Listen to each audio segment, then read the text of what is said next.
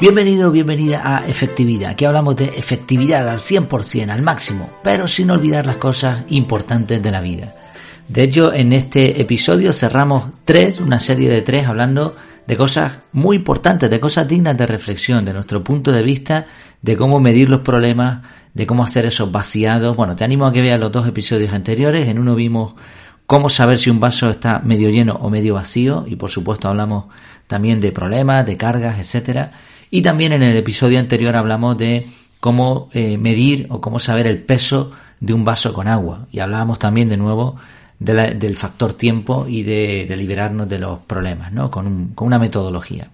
Te animo a escucharlo si no lo has hecho todavía. Vamos allá con la tercera pregunta de la serie. Queremos darle vueltas a la cabeza con esto y sobre todo sacar cosas prácticas. ¿Cómo limpiar un vaso de agua con agua sucia sin vaciarlo? O sea, imagínate un vaso con agua, pero el agua, agua, un líquido, da igual lo que sea, ¿no? Un líquido de estos sucios, asquerosos. No podemos vaciarlo y limpiarlo con jabón, con una esponjita, como se haría habitualmente, sino que tenemos que buscar otra solución. No podemos vaciarlo. ¿Cuál es la respuesta? Seguramente esto sí lo sabes porque es una pregunta más sencilla. Bueno, las otras también, lo que pasa es que la respuesta era algo diferente, no, no se suele escuchar por ahí. La respuesta a, este, esta pregunta es muy sencilla, echando agua limpia. Tú pones el vaso debajo del grifo, echas agua limpia y verás que poco a poco poco a poco lo sucio va saliendo por los bordes hasta que llega un momento que el vaso estará totalmente limpio.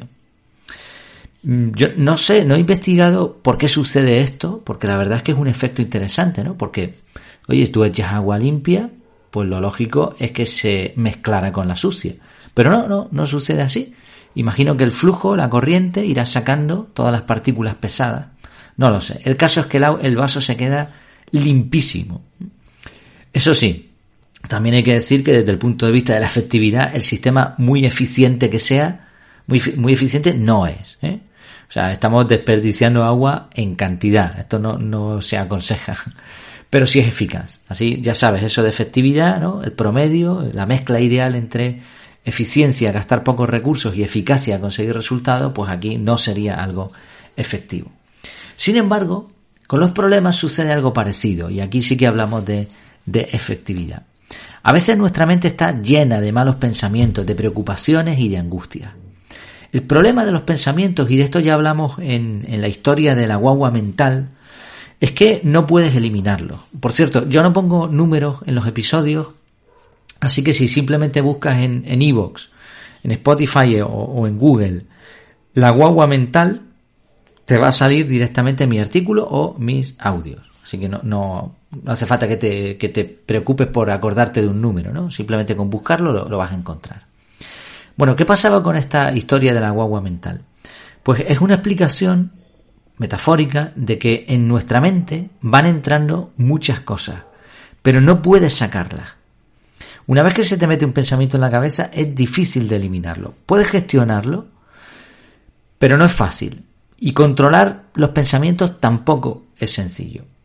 Así que, ¿cómo limpias tu mente cuando está llena de porquería? Pues muy sencillo, como hemos visto con el vaso con agua sucia. La solución más efectiva es alimentar tu mente con pensamientos positivos. Y poco a poco verás que, como pasa con el vaso, todo lo malo va saliendo. ¿Y cómo se hace esto en la práctica? Pues cuidando muy, muy bien a quién y qué dejas entrar en tu mente consumiendo información de calidad y formándote continuamente. Por eso es tan importante decidir qué cosas, qué cosas consumimos y qué cosas no. Las noticias en la tele, por ejemplo, ¿de qué te va a llenar la cabeza? Los memes, las, las tonterías estas. Bueno, hay tiempo para todo, evidentemente. Pero aquí ya no hablamos de eficiencia. Fíjate que eficiencia ahí estaríamos gastando muchos recursos porque estamos echando agua limpia en un vaso, estamos desperdiciando agua. Pero en la mente no, no sucede así porque al fin y al cabo, y esto es una idea también interesante, tú vas a meter cosas en tu cabeza. Todo el día estás expuesto a diferentes impactos, ¿no? Publicidad, eh, palabras que nos dicen, sonidos. Lo que hay que hacer es decidir permitir entrar lo bueno y evitar lo malo.